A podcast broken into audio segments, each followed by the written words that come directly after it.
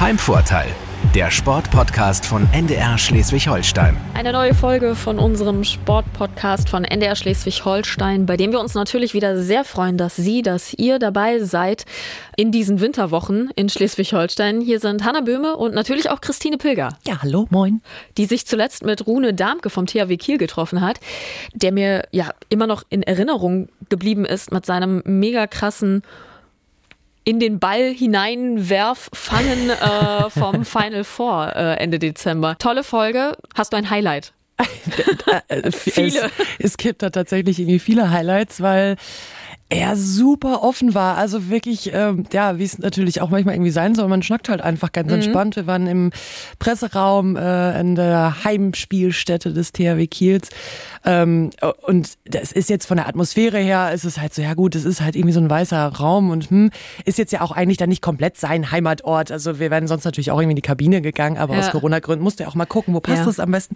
Aber er war tatsächlich äh, komplett zu Hause da irgendwie. Also er hat sich so wohl gefühlt, hat dann eben viel erzählt. Unter anderem dann halt auch, dass äh, seine Eltern, besonders seine Mutter, sich immer ganz gerne äh, auch Sorgen macht, nachvollziehbarerweise, wenn er da eben dann solche Superman-Sprünge ja, irgendwie wirklich. macht. So, so muss man sie ja nennen. Ja, absolut, wie beim Final Four. Ähm, aber da haben wir natürlich auch drüber gesprochen, dass das natürlich äh, kaum zu toppen war, irgendwie da ähm, jetzt wirklich den Champions League-Erfolg dann zu holen mit dem THW. Aber natürlich spielt dann in meinem gleichen Zuge dann auch diese Traurigkeit mit. Und das ist bei ihm wirklich so emotional mhm. doll zu sehen, wie sehr er die Fans vermisst. Also wirklich, wir haben einen Reportageausschnitt gehört und das war dann fast so ein bisschen mein Highlight, weil seine Reaktion so krass war. Ein Reportageausschnitt von einem Derby ähm, gegen SG Flensburg-Handewitt und da hat man halt die Fans gehört und der Reporter, unser Reporter ist mega ja. ausgerastet und das, äh, die Reportage war zu Ende und er saß da, boah, ist das krass, wenn man da die Fans hört. Und ich vermisse das so. Und es war wirklich, es hat ihn so getroffen und der merkt man wirklich so an, dass er das so vermisst jetzt in Corona-Zeit und hat auch selber erzählt, wie jetzt das Jahr für ihn so war. Also, mhm. Also ja, super offen, äh, interessante Eindrücke, auch ein bisschen über den THW gesprochen, wo es halt alles nicht so gut lief. Auch das ja. wäre nicht einfach gewesen. Also ja, ich könnte jetzt noch hier noch mal stundenlang reden, aber reinhören, äh, das lohnt sich. Lohnt sich auf jeden Fall. Toller Typ, das stimmt. Ja, voll. Und da machen wir natürlich aber jetzt weiter. Wir bleiben äh, jetzt natürlich nicht in der Vergangenheit hängen, sondern wir gucken in die Zukunft. Ähm, Hanna, du kümmerst dich mal so ein bisschen um die Zukunft des schleswig-holsteinischen Fußballs, würde ich mal sagen. Ja, da äh, habe ich beim nächsten Gastgeber ein Auge drauf. Äh, und zwar treffe ich Uwe Döring, den Präsidenten des schleswig-holsteinischen Fußballverbandes, der ja gerade auch irgendwie in einer super, also wie wir alle in einer super spannenden Zeit einfach steckt. Geht es weiter mit dem schleswig-holsteinischen Amateurfußball, ja oder nein? Die Kollegen aus Hamburg haben ja schon gesagt, okay, wenn bis Punkt X nicht gespielt ist, dann wird gar nicht mehr gespielt in dieser Saison. In Schleswig-Holstein sieht das ein bisschen anders aus und da gibt es auch den ein oder anderen Widerstand aus Vereinen, zum Beispiel aus dem Kreis Stormann. Ähm, ich habe mit einem Trainer gesprochen vor einigen Tagen aus Kaltenkirchen, der auch sagt, eigentlich brauchen wir jetzt eine Entscheidung. Da werde ich ihn fragen, warum der Schleswig-Holsteinische Fußballverband da die Saison de facto noch nicht abbrechen möchte aber auch mit ihm irgendwie natürlich über ihn selbst sprechen wollen. Also Uwe Döring, was ist er eigentlich so für ein, für ein Typ? Also, ne, das ist ja dann gerade so, ja, okay, Verbandspräsident, äh, was ist eigentlich seine Geschichte? So finde ich auch sehr spannend. Genau, ähm, und vielleicht auch, womit er sich eigentlich viel lieber beschäftigen würde, wenn es kein Corona gäbe. Also ja. äh, er hat zu Beginn irgendwie gesagt, dass Frauen- und Mädchenfußball für ihn eigentlich super wichtig ist und äh, ja, wir haben ja schon öfter drüber geredet. Äh, ich habe auch eine Zeit lang Fußball gespielt und deswegen finde ich das natürlich super spannend, wie er da auf den Frauenfußball in Schleswig-Holstein guckt. Da hatte ich mich vor einigen Wochen auch mit Alina Witt, Schleswig-Holsteins Fußballerin des Jahres, drüber unterhalten. Und ja, bin gespannt, was er dazu zu sagen hat. Absolut. Alina Witt, den Podcast können Sie sich natürlich auch nochmal anhören. Und wo wir schon bei Vermissen sind, ähm, äh, habe ich noch eine Frage, die du gerne mitnehmen Sehr gerne. kannst äh, für Uwe Döring. Ähm, ich habe mir halt so gedacht, naja, es, es gibt eben immer viel zu besprechen als irgendwie so Präsident, mhm. aber gerade jetzt in der Pandemie, wir kennen das alle, quasi nur noch in Telefon- oder Videokonferenzen. also so ein bisschen die Frage, was fehlt ihm denn bei Verbandssitzungen zurzeit so am meisten? Also ist es vielleicht das Bier danach? ist das so bei so Sitzungen oder was fehlt ihm da? Mal gucken, was er so sagt. Bin ich auch gespannt. Nehme ich mit, werde ich ihn fragen. Und äh, treffen werde ich ihn übrigens äh, ausnahmsweise äh, mal zu Hause wieder. Ja, das ist also, auch schön, wenn er sich da zu Hause fühlt. Genau, ist das ja wir, sind, auch gut. Wir, wir leben quasi den vollen Heimvorteil oder er lebt seinen vollen Heimvorteil äh, in der nächsten Podcast-Folge dann, dann aus. Sehr gut. Hanna, dir viel Spaß bei Uwe Döring zu Hause. Dankeschön. Heimvorteil, der Sportpodcast von NDR Schleswig-Holstein. Die letzten Male waren wir immer in äh, Presseräumen zu Gast und ich bin ein bisschen glücklich darüber, dass das heute ein bisschen anders ist, denn heute ist es doch deutlich heimeliger. Ich sitze in einem offenen Wohn-Essbereich, der Kamin ist an und äh, mir gegenüber sitzt Uwe Döring, der Präsident des Schleswig-Holsteinischen Fußballverbandes. Hallo, herzlich willkommen. Ja, vielen Dank, dass wir da sein dürfen. Ja. Herr Döring, im Vorfeld macht man sich natürlich immer irgendwie Gedanken, okay, wie baut man jetzt so eine ähm, Podcast-Folge auf? Äh, womit, womit startet man? Überlegt man sich, geht man chronologisch vor oder fängt man mit einer Aktualität an? Was glauben Sie, was, was habe ich mir für den Start überlegt? Ja, momentan äh, ruht der Fußball im Land, der Amateurfußball. Mhm. Und dann habe ich gedacht, dann fangen Sie bestimmt damit an. Ne? Wie geht's weiter? Was machen wir jetzt? Tatsächlich nicht. Ich Nein? dachte, ich gehe mal chronologisch vor, weil ich finde, dass Sie so eine spannende Lebensgeschichte haben. Ähm, ja. Sie sind in der DDR geboren, ja. dann irgendwann in die Bundesrepublik, ich nenne es mal vorsichtig, gezogen, umgezogen und haben an mehreren Orten schon gelebt. Ja. Auf Ihren verschiedenen Stationen. Was bedeutet eigentlich Heimat für Sie? Wann fühlen Sie sich heimisch irgendwo? Also ich habe, ähm, ich bin ja in Dresden geboren. Mhm. Und ähm, habe da auch äh, meine Jugend verbracht und ein Studium und habe dann äh, als Lehrer gearbeitet für Sport und Mathematik und habe mich dann im Zuge der ja, der, der Geschichten in der Friedensbewegung in den 80er Jahren und äh, NATO-Doppelbeschluss und all die ganzen Sachen, die so mhm. waren, ähm, dann äh, mit, mit verschiedenen Dingen so beschäftigt und am Ende mich entschieden, mit, mit meiner Frau äh, den Antrag auf die Entlassung aus der DDR-Staatsbürgerschaft zu stellen, so heißt das offiziell, und Übersiedlung in die Bundesrepublik. Mhm. Ähm, ich bin dann logischerweise sofort aus dem Schuldienst geflogen, habe dann in einem Produktionsbetrieb knapp zwei Jahre gearbeitet, ähm, bis das genehmigt wurde, das Ganze, mhm. und dann innerhalb von 24 Stunden das Land verlassen. Okay, das war in den 80ern? Mhm. Okay. Mitte der 80er Jahre war das. Also da war noch nicht an Wende zu denken. Ja, es war ganz weit weg. Und ähm, dann kommt man logischerweise erstmal in so ein Aufnahmelager. Das war in Gießen. Also ich ja. habe dann, haben dann nachts in Fulda sind wir umgestiegen, sind nach Gießen gekommen und haben dann da äh, so diese ganzen ersten Schritte gehabt. Also äh, sehr, sehr viele Gespräche und all die ganzen Sachen und wo, wo geht's hin? Und ich hatte dann, wie gesagt, einen, einen Patenonkel in Trier und der hat gesagt, also wenn das bei euch mal irgendwann schnell geht, dann kommt mal hierher. Ich habe da eine kleine Wohnung, die ich nur gelegentlich nutze. Und so sind wir in Trier gelandet. Was ich super spannend finde, weil ich komme nämlich aus der Ecke. Ja. Ähm, meine Eltern wohnen noch in der Nähe. Mhm. Und ich bin ja in Trier, mit Trier groß geworden, habe da studiert und äh, bin jetzt dann von dort aus in den Norden gezogen. Ja. Meine Tochter lebt heute noch in Trier. Und auch die Mutter meiner beiden Kinder lebt ja. heute noch in Trier.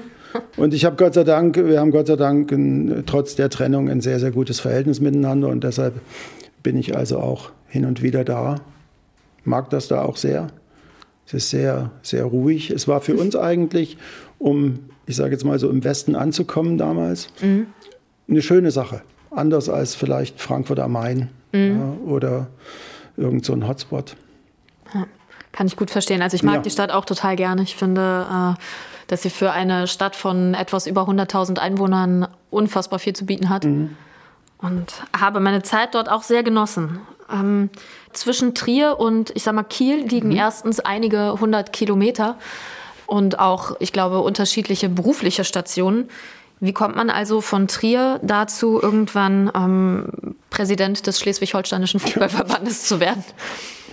Äh, ich habe, ähm, können Sie sich vorstellen, zu dem Zeitpunkt damals in Trier, ähm, wir sind dann da auf die Ämter gekommen und die wussten nichts mit uns anzufangen. Mhm. Ja, die kannten also nur alte Leute, die hier rübergekommen sind. Und äh, dann ging das los mit Studienanerkennung. Das musste alles in Mainz eingereicht werden. Und dann mhm. hieß es bei meinem Beruf, ja, also ich müsste dann unter Umständen noch mal ein Referendar, eine Referendarzeit machen. In Hessen wiederum wäre damals das Studium anerkannt gewesen.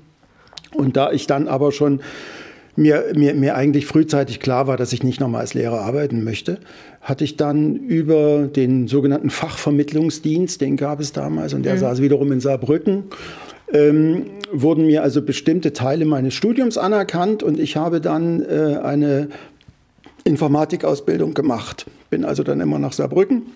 Das habe ich gemacht und habe dann direkt äh, bei, einer, bei einer Unternehmensberatung in Frankfurt am Main angefangen. Mhm.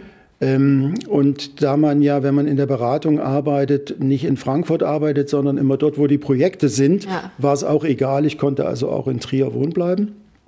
Man war die Woche unterwegs. Ich bin dann morgens, Montagmorgens nach Luxemburg gefahren, bin von Luxemburg aus irgendwo hingeflogen, Freitag zurück.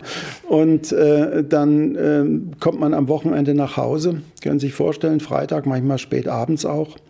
Und dann muss man im Prinzip seine Hemden in die Reinigung bringen und die neuen Hemden von der Woche vorher wieder abholen und dann packt man schon wieder und dann muss man seine Post durchsehen und das ist schwer für eine Ehe mit zwei Kindern. Ja. Und, ähm, und äh, dann kam irgendwann der Zeitpunkt, äh, wo sich halt das Ehepaar getrennt hat, mhm. aber Gott sei Dank für die Kinder weiterhin die Eltern waren. Und ich habe zu diesem Zeitpunkt ein, ein Projekt in Hamburg gehabt. Mhm. Ich habe in Hamburg gearbeitet. Und wie das dann eben so ist, man, man ist dann auch die Wochenenden irgendwann hier und lernt Leute kennen. Und so hat sich das dann auch ergeben, dass ich dann irgendwie äh, nicht geplant, aber dann doch in Kiel gelandet bin. Ha. 93.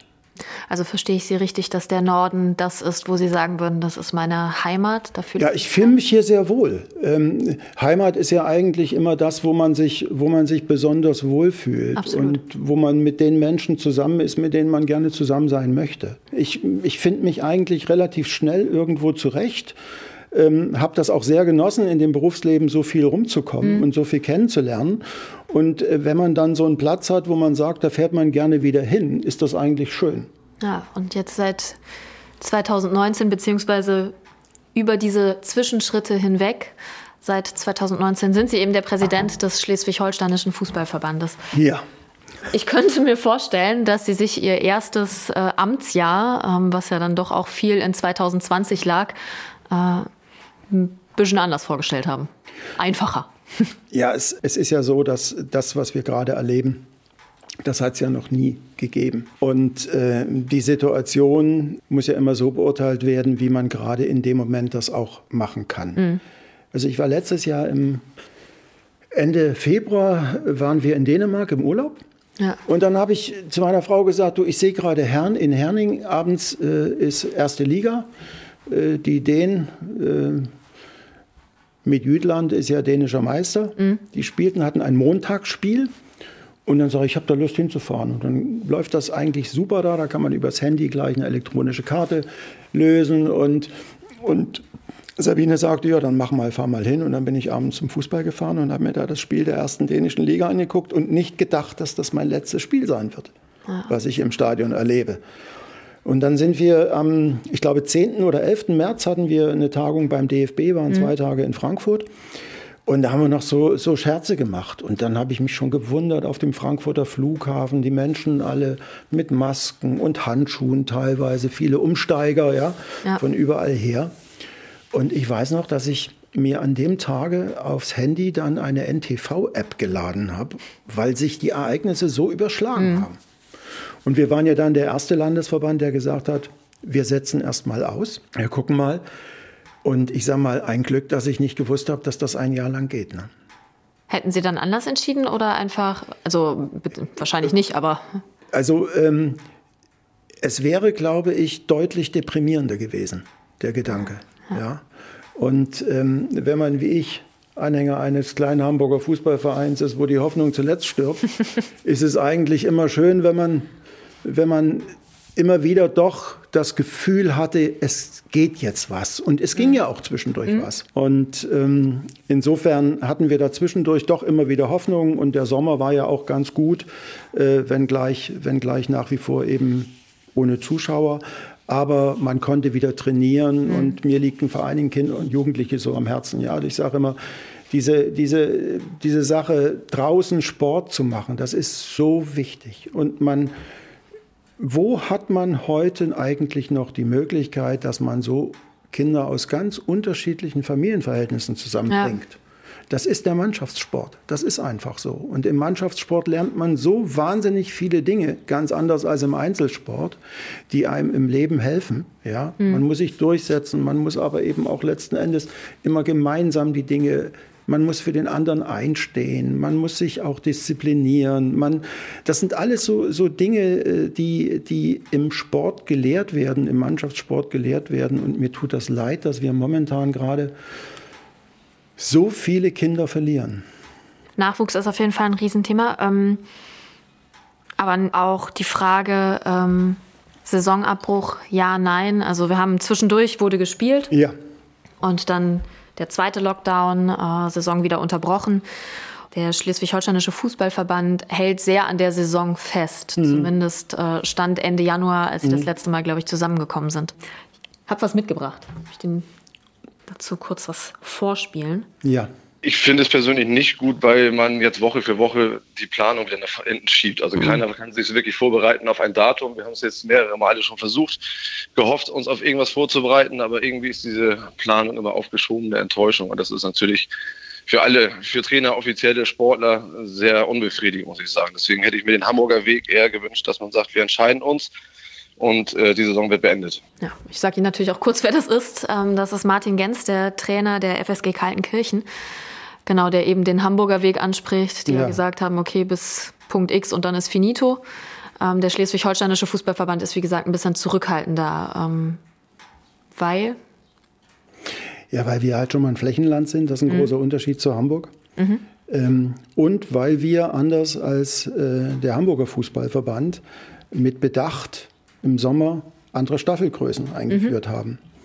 Äh, wir haben von vornherein kleinere, gerade im Herrenbereich, kleinere Staffeln eingeführt, die es uns eben ermöglichen, dann auch in Playoffs zu spielen. Also wir müssen nicht unbedingt sagen, wir müssen jetzt eine ganze Saison zu Ende ja. spielen, sondern wir können sagen, okay, wenn wir es schaffen, eine Runde zu spielen und dann in den kleineren Tabellen Playoffs zu machen, das unter Umständen auch an einem Wochenende. Das ist einfach bei uns anders als in Hamburg. Und wenn wir uns eben gerade jetzt die Inzidenzen anschauen, gibt es eben Kreise, die nach dem, was gestern entschieden wurde, eigentlich von der Zahl her jetzt wieder bereit wären, Dinge zu öffnen und unter Umständen eben auch dann wieder draußen Sport zu machen. Mhm. Ja. Ähm, Fakt ist eins, wir haben uns das anders vorgestellt. Gar keine Frage. Ja. ja.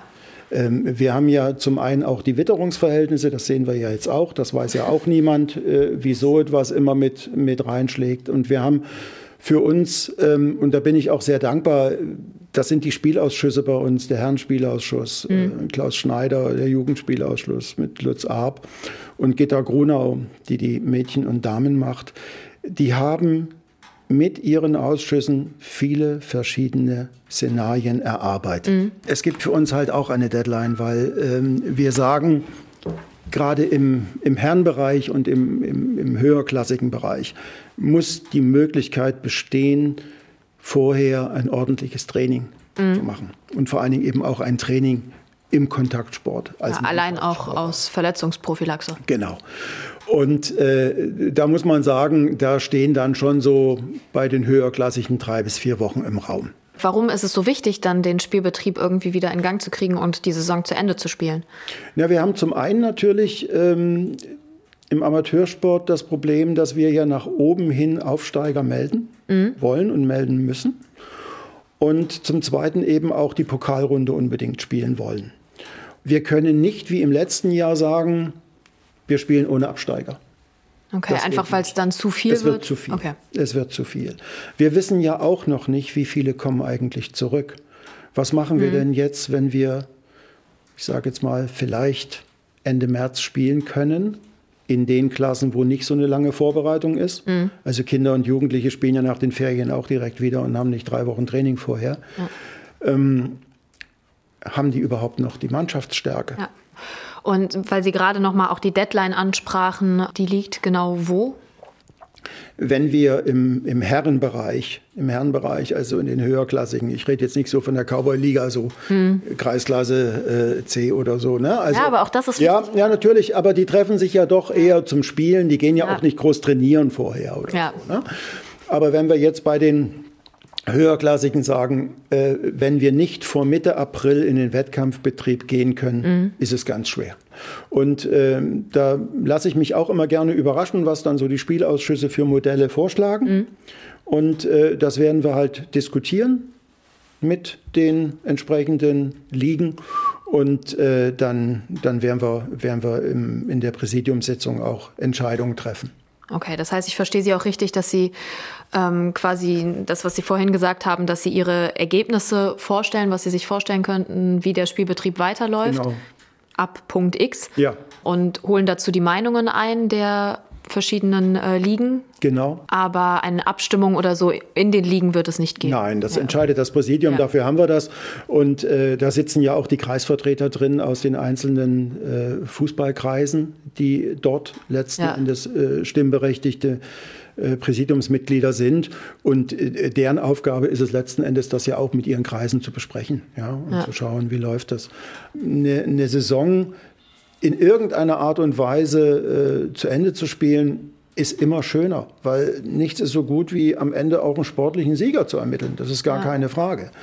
Und äh, eine Saison zu annullieren, äh, macht, macht dann Sinn, wenn es einfach nicht mehr sportlich zu Ende spielbar ist. Ja. Das muss man sehen. Und wir haben natürlich auch das Problem, wissen Sie, wenn Sie jetzt A-Jugendlicher sind und Sie haben das ganze Jahr nicht gespielt mhm. und wechseln eigentlich in den Männerbereich, dann fehlt Ihnen auch ein Jahr ja, in der sportlichen Entwicklung. Das Absolut, sind alles ja. so Dinge, die man dann überlegen muss, ob man vielleicht auch sagt, die dürfen noch ein Jahr Jugend spielen ja. überhaupt. Wie geht man damit um mit den Altersgrenzen? Genau, das, das sind alles so Dinge, die wir miteinander diskutieren müssen mhm. dann. Machen Sie sich Sorgen um den Nachwuchs? Ähm, ich mache mir, ich mach mir äh, Sorgen um, um die gesamte Entwicklung. Mhm. Ähm, wenn Sie die WHO-Studien sich angucken, dann sind unsere Kinder heute äh, ganz anders als vor 30, 40 Jahren. Ähm, nicht mehr in der Lage, auf Bäume zu klettern, mhm. über Zäune zu steigen, rückwärts draußen rumzustromern, rückwärts zu laufen. Mhm. Ja, alles diese Dinge, die sich irgendwann mit Sicherheit auch in der Gesundheit niederschlagen werden. Und ähm, das Schöne ist ja an so einem Flächenland, dass in vielen kleinen Gemeinden, in Dörfern der Sportverein immer noch eine besondere Rolle spielt. Mhm. Und äh, dass dort auch dieses gemeinschaftliche Sporttreiben einfach ganz, ganz wichtig hochgehalten wird. Ich mache mir aber Sorgen darum, dass eben auch durch den Lockdown sich Gewohnheiten verändern. Mhm. Und dass wir eben immer mehr, immer mehr äh, Konsolenspieler haben mhm. und weniger Spieler, die wirklich Lust haben, draußen den Sport zu machen. Die Zahlen kenne ich im Moment noch nicht. Das werden wir auch erst wissen, wenn die Saison zu Ende ist und die Meldezahlen für die nächste Saison eingehen. Ich weiß nicht, ich habe erlebt, ganz viele Vereine machen tolle Programme, auch online und versuchen alle bei der Stange zu halten. Aber Kinder müssen sich auch treffen können. Ja. Hm. Und wenn, so wie jetzt schon seit geraumer Zeit, man nicht mal mehr seine Freunde treffen kann draußen, dann halte ich das schon sehr, sehr, sehr, sehr grenzwertig. Und ich bin, ich bin wirklich zutiefst überrascht, dass bei all diesen ganzen Corona-Gipfeln hm. nie das Thema der Kinder im Vordergrund stand. Äh, die Schulen, das läuft immer irgendwie so mit einher und das geht schon irgendwie. Aber dass sich mal wirklich jemand damit beschäftigt hat, wie geht es denn eigentlich Kindern damit momentan?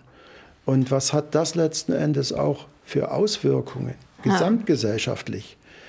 Ähm, das finde ich dann schon sehr, sehr merkwürdig, denn machen wir uns nichts vor, äh, die ganzen Schäden und die ganzen Dinge, die momentan stattfinden, aufgeräumt werden muss das irgendwann mal von der mhm. jungen Generation. Und dann sollte man die auch irgendwie mehr mitnehmen. Und deshalb war ich auch so überrascht eben, dass nicht gerade Lehrer und Erzieher an erster Stelle auch geimpft werden. Weil ich sage, das ist die Menschen, die jetzt draußen sind, die, die das Ganze am Laufen halten, die müssen doch ganz besonders jetzt in den mhm. Fokus rücken. Äh, das ist alles schön und gut, dass wir die alten Menschen schützen wollen, aber viele von den alten Menschen können sich hervorragend selber schützen. Die müssen nämlich nirgends mehr hin. Mhm. Ja, die können zu Hause sein, die können inzwischen auch ihre Lebensmittel vom Lieferdienst bekommen. Und ich weiß, wovon ich spreche, weil ich selber äh, Eltern in dem Alter habe. Aber ähm, alle die, die draußen sind, die äh, jeden Tag immer noch in Büros arbeiten oder in Werkstätten und dort dem Infektionsrisiko ausgesetzt sind, ich glaube, das gefällt mir nicht, dass die so spät dran sind. Mhm. Also da würden Sie sich früher was wünschen? Ja. Ich habe Ihnen noch einen Ton mitgebracht. Das sind Sie diesmal selber. Wir müssen dem Sterben der Mannschaften Einhalt gebieten. Das heißt, mehr junge Leute wieder zum Fußballsport bringen.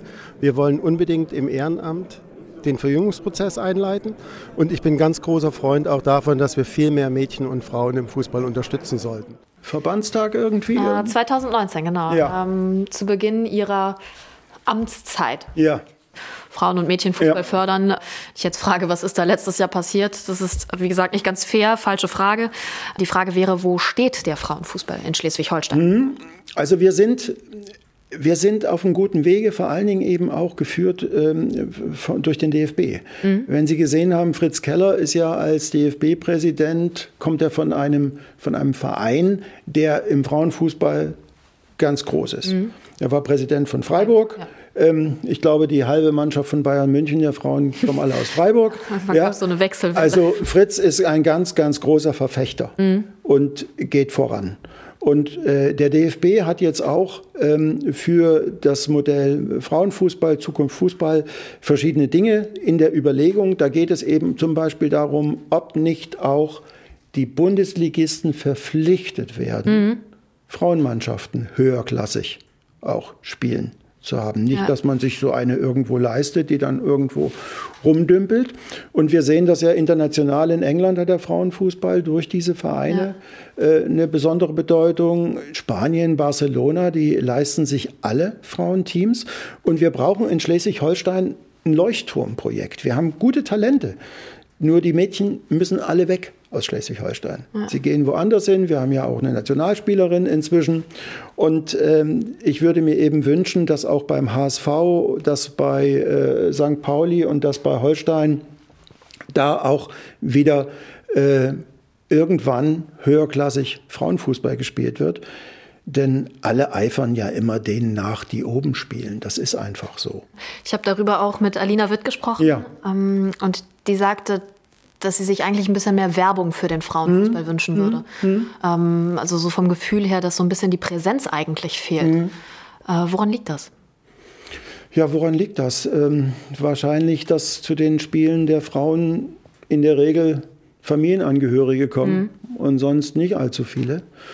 Und ähm, das sehen wir ja nun auch im Fernsehen. Wie oft sehen wir denn Frauenfußballspiele? Ja, sehr, sehr selten. Ja. ja.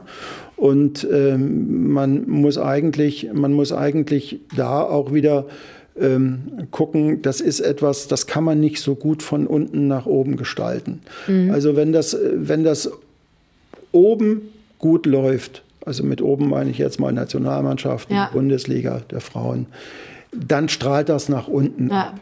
Und äh, dann, dann wird es auch gelingen. Und wir haben ja ähm, jetzt im Januar erstmalig ein neues neues äh, Verbandsmagazin rausgebracht. Mhm. Äh, wir waren ja früher sonst immer beim SAZ in der Beilage der Nordsport. Genau. Wir haben jetzt ein, ein eigenes Verbandsmagazin äh, rausgebracht, das heißt Kickmall. Eine lange Diskussion mhm. um den Namen. Um den Namen. Ja, lange Diskussionen. Und ähm, das ist natürlich für uns so ein Moment, wo Sabine Mamic auch sagt, also da muss jetzt mal ein bisschen was passieren ja. mit Frauen und da müssen vorstellen, dort müssen wir auch mal einzelne Spielerinnen vorstellen, dort müssen wir auch gerade Vereine wie Henstedt-Ulzburg, mhm. Rot-Schwarz-Kiel, das sind so diese, diese Vereine, ich möchte jetzt niemanden, niemanden hier vergessen, aber Holstein-Wummen auch natürlich, die in der Hinsicht äh, Vorreiter sind und die wir da auch unterstützen müssen und das nach vorne bringen müssen. Das ist ganz wichtig. Womit, abgesehen vom Frauenfußball, würden Sie sich denn gerade beschäftigen, wenn Corona nicht so ein Thema wäre? Was wäre, äh, worauf würden Sie den Fokus legen als Präsident des Schleswig-Holsteinischen Fußballverbandes? Ähm, in der Nachwuchsgewinnung für das Ehrenamt. Wir haben ja ein Jugendpräsidium, mhm. in Planung. Wir haben ja einen jungen Mann gefunden, der das Ganze äh, auch nach außen vertreten soll. Leider, ähm, leider ist Tobi jetzt schon sehr lange krank und deshalb haben wir das jetzt dem Hauptamt übertragen. Mhm. Und wir sind jetzt dabei, junge Leute zu finden, zu suchen, vor allen Dingen eben auch junge Frauen, Mädchen zu suchen, die Lust haben, mal reinzuschnuppern. Mhm. Um mal zu sagen, ich möchte nicht gleich irgendwie eine Aufgabe haben, aber mich würde mal interessieren, wie arbeitet denn so ein Spielausschuss oder wie arbeitet denn der Ausschuss für gesellschaftliche Entwicklung? Gutes Ziel. Bewerbungen also äh, entweder durch Unbedingt, Ansprechen ja. oder ja. Äh, direkt bei Ihnen abgeben. Herr Döring, wir sind fast am Ende. Ja. Ich habe aber noch was mitgebracht. Und zwar ähm, so eine kleine Tradition schon, äh, dass wir einen Fragebogen immer mitbringen. Mhm. So ein kleines Frage-Antwort-Spiel. Und das würde ich zum Abschluss gerne natürlich auch mit Ihnen machen. Ich starte mal.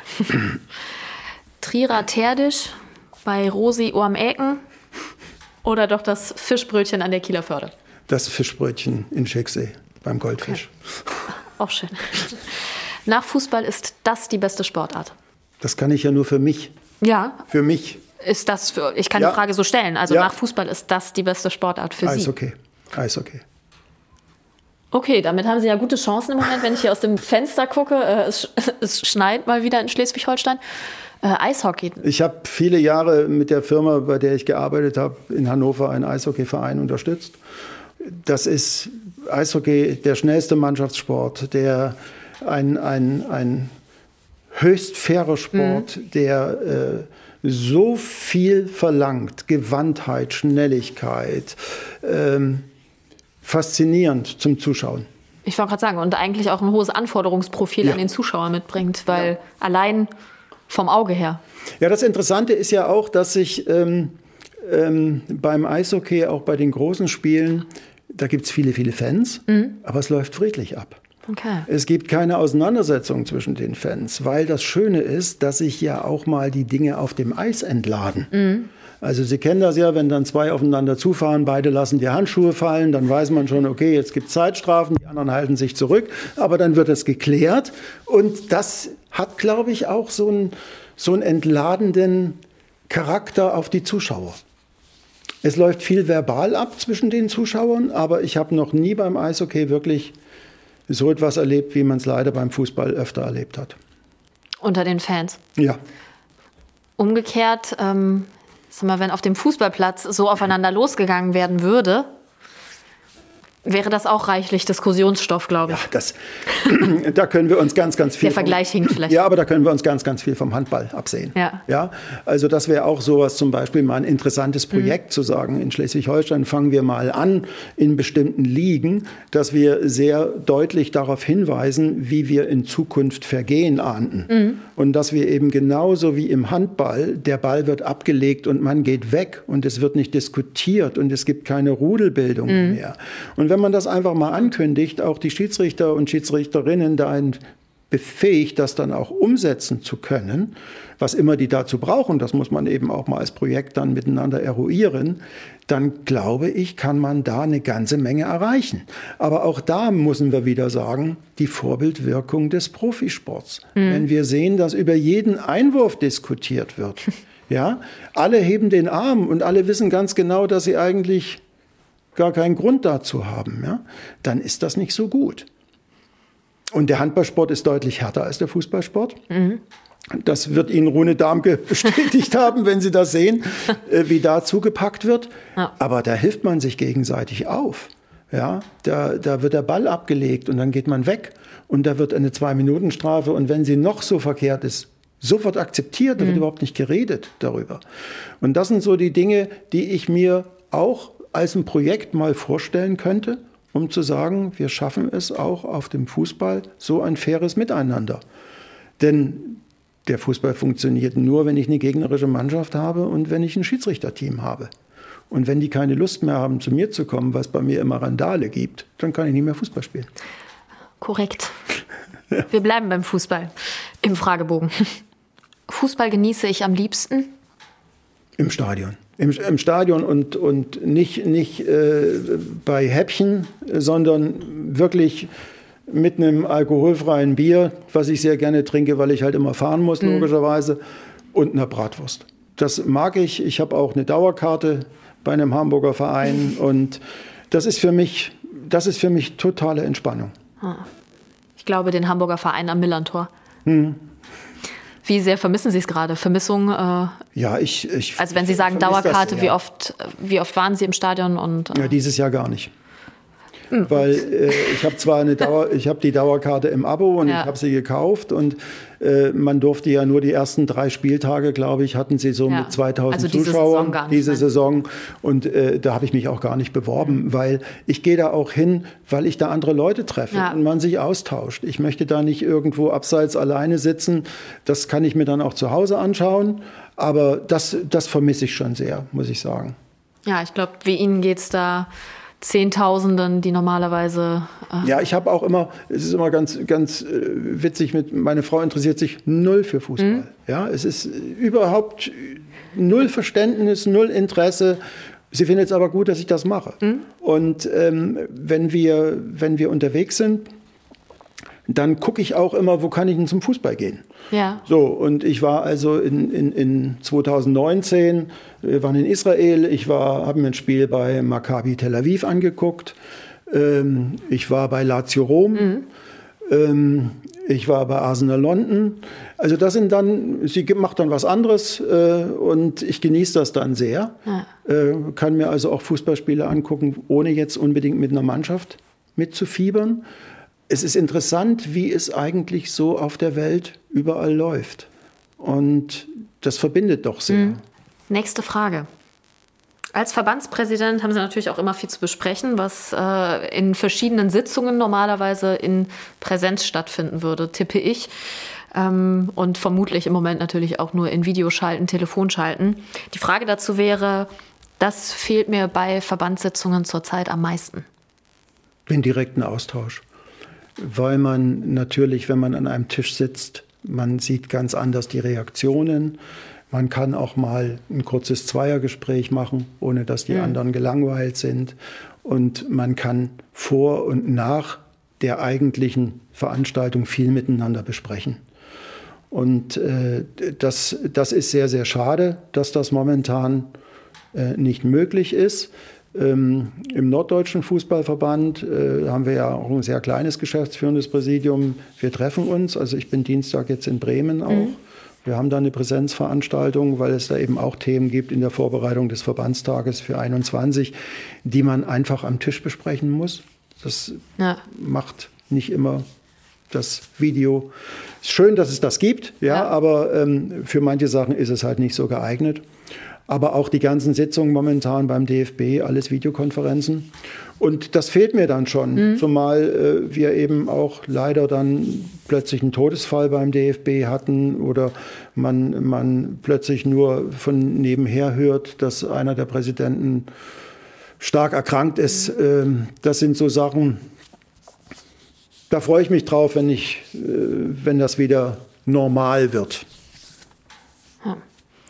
Daran würde die nächste Frage auch anknüpfen. Nach Corona freue ich mich am meisten auf. Und nach Corona nochmal in Anführungszeichen. Ähm. Ja, es ist ja, es ist ja so ähm, momentan, dass uns das Ganze wahrscheinlich noch eine ganze Weile begleiten wird. Ich habe aber die Hoffnung, dass wenn jetzt auch das Thema Impfen so in den Vordergrund geschoben wird und äh, momentan viele Produktionsstätten entstehen, dass wir vielleicht ab September, Oktober eine gewisse Normalität reinbekommen. Ja? Und dann freue ich mich wahnsinnig darauf, äh, ins Kino zu gehen, ins Theater zu gehen, zu Sportveranstaltungen zu gehen, Freunde zu treffen. Halt die ganz normalen Dinge, die man vorher als selbstverständlich mitgenommen hat, auch mal wieder wegzufahren. Hm. Ich auch große Lust, große Lust darauf.